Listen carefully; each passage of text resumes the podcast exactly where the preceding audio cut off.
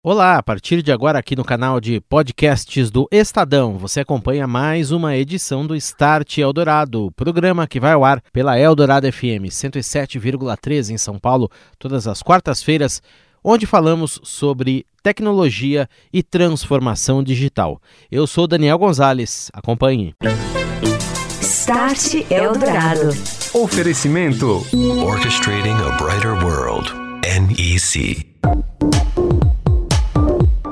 Olá, boa noite para você, tudo bem? Está começando aqui na Rádio dos Melhores Ouvintes mais um Start Eldorado. Estamos abrindo espaço para falar de tecnologia de transformação digital e seus impactos na sociedade, nos negócios, no nosso dia a dia. Hoje o Start vai falar de sustentabilidade. No primeiro bloco, a terceira e última parte, as considerações dos convidados do evento que fizemos sobre energias renováveis a respeito do panorama para este setor aqui no Brasil. No segundo bloco, você vai conhecer uma solução inédita no combate aos ilícitos criada por uma startup brasileira, uma tecnologia que torna embalagens inteligentes, inibindo fraudes, falsificação e contrabando, por meio de uma molécula que é adicionada a essas embalagens no momento da sua fabricação. Estará com a gente o CEO da Ciclopac, o Leonardo Rores. Você ouve Start Eldorado. Oferecimento Tecnologia NEC para sociedades seguras e protegidas. É disso que o Brasil precisa. É isso que a NEC faz. NEC. Há 50 anos construindo uma história com paixão, inovação e parceria pelo Brasil. Orchestrating a Brighter World. NEC. No Start Eldorado, agora neste primeiro bloco, no programa desta quarta-feira, dia 9 de outubro, a última parte do painel Energia Renovável Transformando a Sociedade, que foi promovido em parceria com a NEC na Japan House em São Paulo no mês passado. Os convidados fazem as últimas considerações e apontam caminhos para o futuro, perspectivas para o setor das energias renováveis aqui no Brasil. Ouça primeiro Roberto Murakami, diretor de soluções e engenharia da NEC no Brasil. O que, que você traça no cenário, principais desafios que se colocam aí? O avanço na, na área de energia ainda está por vir. Então, os sistemas que a gente tem aqui, ele deram origem, tiveram origem é, há muito tempo atrás e são os mesmos a mesma tecnologia desde então. Então vai ter uma disrupção, vai ter uma transformação muito gigante daqui daqui para frente. Eu não sei como vai ficar no final. Não sei quem vai ser gerador, quem vai ser transmissor, quem vai ser usuário final. Ou todo mundo vai ser Ou tudo. todo mundo vai ser tudo.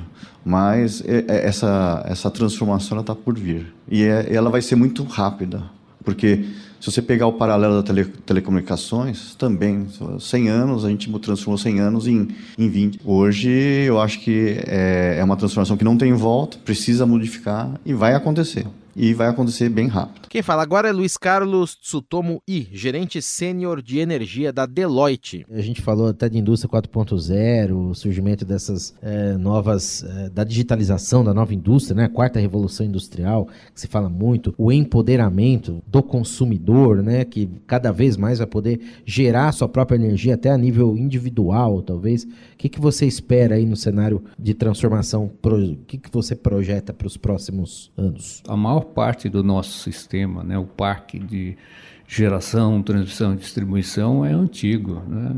Tem usinas muito antigas, linhas, equipamentos muito antigos. Tudo isso precisa de, de mais inteligência. Você precisa fazer um retrofit nesse, você precisa renová-los, né? colocar mais inteligência nessa gestão. A gente falou aí de IoT, né? de você colocar sensores, sensores cada vez mais baratos em todas as pontas, para possibilitar esse melhor gerenciamento, entender esse padrão de consumo. É nisso que eu acredito. E aí um mar de oportunidades, é, tanto para o desenvolvimento, né, falando com o nosso ouvinte aqui, com o desenvolvimento de capacidades, né, o, no, o fator humano nisso, né, as pessoas puderem se capacitar melhor para estar nesse novo mercado, nessa indústria 4.0, quais são os empregos do futuro também que, que vão existir. A gente falando não sabe nem qual vai ser o papel de cada um aqui. Na verdade, é, falaram aqui também do prosumer, é pro, produtor e consumidor ao mesmo tempo essa nova, uh, esse novo desafio, essa disrupção, fazendo uma outra analogia, é como se fosse um Uber para o setor. Ele vai mudar muito. Os modelos de negócio vão se transformar decorrentes dessa tecnologia que está aí disponível. Cabe aqui a gente a fazer um melhor uso dele, aproveitar e surfar essa onda né, de inovação que vem por aí, contando, lógico, aí com é, inclusive tudo que está sendo desenvolvido no Japão, na Alemanha, nos Estados Unidos, é a gente entender, pegar o que tem de melhor dessa tecnologia e trazê-la rapidamente, não ficar reinventando a roda, mas conseguir construir todo esse sistema mais inteligente de uma forma rápida. Isso vai acontecer rápido, gente. Perspectivas e futuro das energias renováveis. Rafael Noda, diretor de Relações Institucionais da ISA CETEP. Noda, o futuro é esse: você é, empoderar o consumidor, seja o industrial ou o consumidor individual, com muitos dados para que ele tome também as melhores decisões. O que, que vocês projetam por aí? Então é isso mesmo. A, a palavra, as palavras centrais são transformação e, e, disrupção. Isso vai acontecer no setor, como, como foi dito, aconteceu em outros e, e agora é nossa vez. Né? E, e a gente acredita que, que vai ser muito rápido e com um driver muito tecnológico. Né? Então, eu queria, de novo, colocar a imagem de futuro circular, né? e, e circular tanto de flexibilidade do consumidor, protagonismo do, do cons consumidor e multiplicidade de, de papéis, como circular de sustentável, né? como circular de mais renováveis, mais respeito a, a, a, ao meio ambiente. Né? E, e, o que eu sempre gosto de dizer é um futuro do E e não do OU. Né? É um futuro de é, mais qualidade e menor custo e é, menor tarifa e maior respeito ao meio ambiente. Né? Então, a última mensagem é que eu gosto de, de, deixar é que a melhor forma de prever o futuro é criar o futuro. E a gente está exatamente nesse momento no setor. É um momento de, de disrupção, de revisão do, do estrutural do, do modelo regulatório. Então agora é a fase de a gente trabalhar para construir esse construir juntos, né, é, esse novo futuro do setor elétrico. Energia eólica, muito importante no cenário das renováveis, com um potencial enorme de crescimento. Ouça Itamar Lessa, líder de novos negócios na Casa dos Ventos. Tamar, energia eólica nesse cenário de futuro aí tem potencial óbvio para muito crescimento ainda. Não, é, né? Em termos de expectativas, é muita coisa. complementando, a expectativa da Bloomberg New Energy Finance é que nos próximos 20 anos, a gente está falando de 40 gigas de eólica. A PSR, que é uma consultoria é, brasileira, está presente no mundo, é, bem conceituada, ela enxerga 60 gigas de eólica. Né? Então a gente está falando em uma ordem de grandeza de 300 bi de reais de investimento no Brasil e de solar 40 gigas.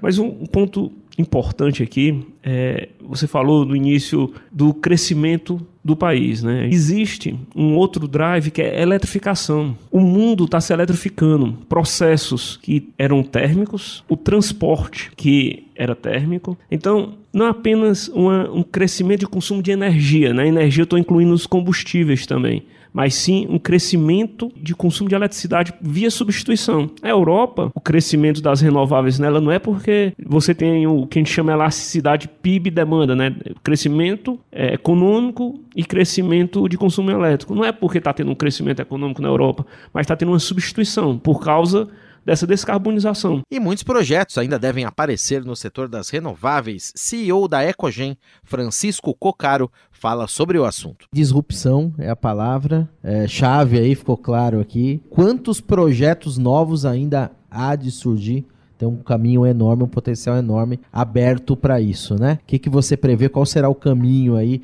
nessa transformação desse setor de energia, Cocaro? Olha, eu vou te dar uma ideia. Eu gostaria que esse número que eu vou te falar ele se, se fosse 100% convertido. Infelizmente não é. O, o nível de conver... o índice de conversão é relativamente baixo. Mas nós temos hoje no nosso pipeline mais de 800 milhões de reais de projetos em estudo. Isso desde o sujeito que ouviu o galo cantar, gostou, ouviu falar a palavra cogeração. Como é que funciona isso? Sento com ele, mostro. Também, ok, muito obrigado, valeu. Quando aparecer alguma coisa eu te chamo. quanto aquele cliente que já tem uma coisa estratégica para o funcionamento da empresa dele. Seja no controle de custos, seja a viabilidade, a viabilidade do crescimento do negócio. Isso, no meu conceito, então pegando a tua pergunta, isso já é uma disrupção. É, é você trazer esse conceito para o teu cliente potencial, isso já fazer parte, já está no radar dele. Ele já considerar esse tipo de solução, o que foi conversado aqui, como o futuro que está sendo criado. E o futuro, para mim, é muito otimista. E nós estamos falando isso para um, país aqui, como o meu amigo Itamar comentou, que tem vento, tem sol. É, a gente está esquecendo o mercado de gás, tá? O gás é uma energia, ele emite CO2, mas frente a, outras, a outros tipos de energia, ele é considerado limpo. Ele é um combustível nobre, aqui na minha, na minha humilde opinião. Olha o que nós temos de reserva de gás aí com o pré-sal. A, a disponibilidade, a escolha de combustíveis para o futuro está aqui já. Esse futuro já está sendo criado. Temos inteligência e temos combustível para isso. No Start Eldorado, uma startup que criou uma solução inédita no combate aos ilícitos, uma tecnologia nova que torna embalagens inteligentes, com identificação em nível pericial, servindo para inibir fraudes, falsificação e também contrabando a Ciclopac. Vamos entender um pouco melhor como é que isso funciona. Estou recebendo o Leonardo Roriz, CEO e fundador da Ciclopac. Boa noite, Léo, tudo bem? Boa noite, boa noite aos ouvintes. Obrigado pela presença. Começa explicando aqui pra gente o que é exatamente a Ciclopac. É um conceito de você embutir segurança por meio de um produto na própria embalagem, seja ela qual for. Como é que isso funciona? Sim, eu, eu assim, a Ciclopac, ela imputa informações na embalagem, né? Assim, misturada no meio dessa embalagem. Então, por exemplo, no plástico, a gente insere informações uh, dentro desse plástico através de um traçador, né, que é feito de nanotecnologia. E aí, a partir do momento que existe uma informação a mais na embalagem, eu consigo ler através do nosso leitor Ciclopac, que é um espectrofotômetro UV né, portátil. Esse traçador seria um produto que você aplica na embalagem no processo de produção dela. Perfeito, perfeito. É um produto feito de nanotecnologia. Ok, uma molécula. Certo? Exatamente, exatamente. Pode ser qualquer tipo de embalagem, né? Pode ser qualquer tipo, pode ser vidro, metal, plástico, uh, líquidos, né, aditivos, gasolinas, isso não, não tem problema. A gente faz marcadores específicos para cada meio. Ok. E você leva então essa solução, você vai explicar um pouco melhor para a gente, mas na hora que a fabricante da embalagem está produzindo o insumo, você leva para que aquilo entre na composição do produto.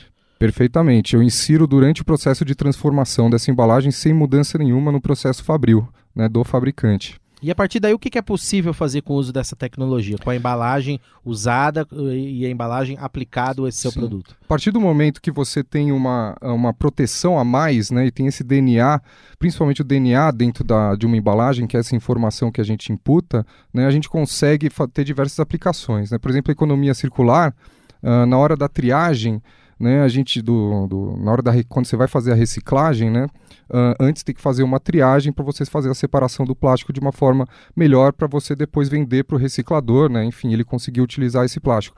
Ali a gente consegue é, ter um leitor nosso, né, que identifica né, esse DNA e também identifica qual plástico que é, né? Então assim, além de a gente tornar mais eficiente essa triagem, a gente consegue quantificar para a marca quanto que ela está reciclando né, a partir do momento que esse DNA é colocado na origem né, do, da, da, fábrica que faz esse produto. No processo, por exemplo, de logística dos produtos, transporte, armazenamento, venda depois ao consumidor, citar o exemplo de um medicamento. Como é que essa solução pode ajudar também para você evitar descaminhos, desvios, etc? Sim, uh, Uh, no, nós temos uh, com, com, o traçador né, na, na embalagem, né, e se isso chegar até. Pô, isso tem uma aplicação muito legal. Imagina nas farmácias o, o, ter um leitor nosso Ciclopac ali e ele conseguir mostrar para o consumidor final que ele está comprando né, um produto idôneo, um produto que é legal e que foi rastreado em toda a cadeia até chegar a ele. Né? Essa é uma das aplicações, por exemplo, em, em questão de medicamento, né? Uhum. Por que, que essa tecnologia é melhor, Léo, do que outras que nós temos já no mercado, como o RFID ou RFID, né, como uhum. a gente chama, que é o rastreamento por meio de rádio frequência, né? Sim. Com, uh... O que que lá difere? Ela difere, uh, além da competitividade, né, é um produto mais competitivo que a gente tem, a gente faz a mesma, o que a RFID entrega, a gente consegue entregar de forma mais competitiva. Né? Quais tecnologias que existem hoje? De um lado, você tem os lacre, você tem o selo, né, você tem coisas para botar segurança, né, você tem essas soluções para colocar uma segurança a mais, ter uma barreira maior né, na questão do ilegal. Do outro lado, tem um produto mais caro, que é o RFID, que também dá essa barreira né, e dá uma rastreabilidade, só que ele é inviável às vezes né, quando você tem um volume muito alto. A gente está no meio, porque a gente resolve os dois problemas né, de uma forma extremamente competitiva. Mais barata, inclusive. Mais barata. Quanto dá para a gente quantificar isso de alguma maneira? É, é, cada caso é um caso, né? Mas, por exemplo, a RFID fica em torno de 60 centavos, um real, né? A gente consegue fazer Por unidade algo de embalagem. Por unidade de, embala de embalagem. A gente uhum. consegue fazer mais barato que isso. Ok. E aí, é, colocando a, essa tecnologia de vocês na fabricação da embalagem, a indústria adotando essa embalagem, é, nesta etapa de transporte, logística, etc., é necessário o leitor é, Ciclopac, como é que exatamente é esse leitor? Ele tem que inteligência de dados e como é que ele interage, por exemplo, com smartphones, com outros tipos de, de Perfeito. Uh, o leitor, ele linka com o celular, né? É, o celular, é, você só consegue abrir o aplicativo, inclusive se tiver linkado né, com ele, você consegue dar sequência ali na operação. É um, a gente tem, isso é uma questão de segurança também, né? Para não ficar usando a maquininha assim, a gente saber que está usando. Né, a gente consegue, através de Bluetooth, né, é, conexão, e a gente coleta todas as informações que tem no celular. A pessoa, o ID da pessoa que está usando, inclusive esse reconhecimento facial, ou então até o ID mesmo da, da do dedão ali, né? Uhum, digital. Da, da digital da, da, da, pessoa. Né? A, gente coleta, é, a gente coleta informação de localização também. Né? E o espectrofotômetro, como que ele funciona? Ele emite uma luz de ultravioleta, no caso, né? A gente pode usar vários infravermelho, Raman, tal, mas no caso é ultravioleta, né? Essa, ultra, essa luz atinge a embalagem, né, as moléculas vibram e a gente consegue identificar a minha molécula que é achar uma agulha no palheiro nessa embalagem um padrão, por exemplo, ali é, na embalagem. Exatamente, exatamente. A gente acha o nosso DNA, né? Uhum. É um DNA que a gente insere dentro da embalagem. Tem como, por exemplo, fraudar isso de alguma maneira? Você, qual é a proteção que isso tudo tem? É, a, a, molécula foi desenvolvida por vocês, creio que é exclusiva, uma fórmula Perfeito. exclusiva. Agora, como que é a proteção? A que nível que chega isso? É uma proteção. Uh uh, pericial que a gente diz. Né? O, a única forma do, do falsificador copiar isso seria possuindo o nosso produto né, desde, uh, cru, né, uma nossa matéria-prima. Né, a gente possui segurança, total segurança, a gente não divulga o local onde fica né, nossas partículas e cada empresa tem a sua também né, para sempre diferenciar uma da outra. Uhum. Muito menos a fórmula do produto. Não, a fórmula a gente não pode, é que nem a fórmula da Coca-Cola, não é nem patenteada porque a gente não pode divulgar né, quais são as fórmulas dos nossos marcadores. Uhum. Léo, essa solução foi criada no Brasil, ela é inédita até onde você sabe mundialmente falando aí? Da forma que a gente fez é inédita, sim. E é totalmente brasileira. Uhum. É um grupo de pesquisadores. Conta um pouco para a gente como é que é a startup. Sim, a gente tem colaboradores né, de universidades, Senai. Uh, a gente também trabalha com outras empresas privadas que também compartilham aí uh, da nossa solução, né? Só que a gente trabalha sempre de forma exclusiva. Tudo que é feito né, para a gente é exclusivo para a gente. Uhum. É, e agora como é que a partir daqui né, a tecnologia já existe, você pretende escalar esses processos para a indústria de vários nichos, níveis, fabricantes de embalagens também que queiram já oferecer seus produtos com essa tecnologia. Como é que vem sendo essa conversa com esses setores? Ah, está sendo muito produtiva. Uh, a gente está avançando, né? Hoje a gente está em processo de homologação em diversas indústrias aqui no país. Né? Esperamos na, no ano que vem né, a gente tá começar o fornecimento, porque tudo depende das marcas também, Sim. né, que, que, que pedem, fazem o pedido dessas embalagens com essa proteção extra né, contra o ilegal. Agora, é um ativo também que a marca pode explorar. Só aqui você encontra o produto com certeza, com garantia, você, etc. Você se alinha com, com mega tendências mundiais né, de sustentabilidade, ah, de proteção do produto, de qualidade do produto, né, para garantir para o consumidor final a autenticidade e a qualidade desse produto. Né? E aí você tem duas questões. Você acaba reduzindo também o mercado de ilícitos, né, que é muito grande hoje em dia. Tem até números aqui mostrando que entre fraudes, falsificação e contrabando de produtos e embalagens, a indústria brasileira perdeu 200 bilhões em 2018 16% a mais do que em 2016. E o mundo vai perder 4,2 trilhões de dólares até 2022, isso para o mercado ilegal é, com destaque aqui no caso do Brasil para o setor agroquímico, que é onde vocês atuam também, inclusive, né, das linhas mestras aí da atuação, 7,8 bilhões de perdas de reais anuais. É muita coisa. Você reduz isso e outra, você já citou também, explica um pouquinho melhor, Léo, a questão da sustentabilidade envolvida nesse processo. Você consegue, frente, por exemplo, à lei de descarte de resíduos, etc., ter uma destinação muito mais adequada para essas embalagens, que acabam virando lixo depois. Exatamente. Uh, a marca, com o, nosso, com o nosso sistema, ela consegue quantificar quanto que ela está reciclando. Né? E ela, com o nosso sistema, ela possui um controle muito maior né, do produto dela na cadeia de suprimentos até o, o consumidor final. Né? Uhum. E isso aí garante né, mais uma vez, garante para o consumidor final a qualidade e a autenticidade né, desse, do produto que ele está adquirindo através de uma embalagem inteligente. Essa fórmula já é fechada ou ela pode ser aprimorada ao longo do tempo? A forma do marcador, sim, você diz? Sim. Ela, ela sempre pode ser aprimorada. Sempre ou modificada para vários tipos de indústrias? Pode. O que a gente faz geralmente é fazer um marcador mãe para a marca e cada linha de produtos dela ter uma derivação desse, de, desse marcador mãe. Que né? o espectrômetro consegue ali em qualquer momento identificar e. Perfeito. Aí ele, na hora da leitura ele falou: opa, esse produto aqui é da marca X, né? E a linha de produto X1, né? Uhum. Digamos assim. Muito bem.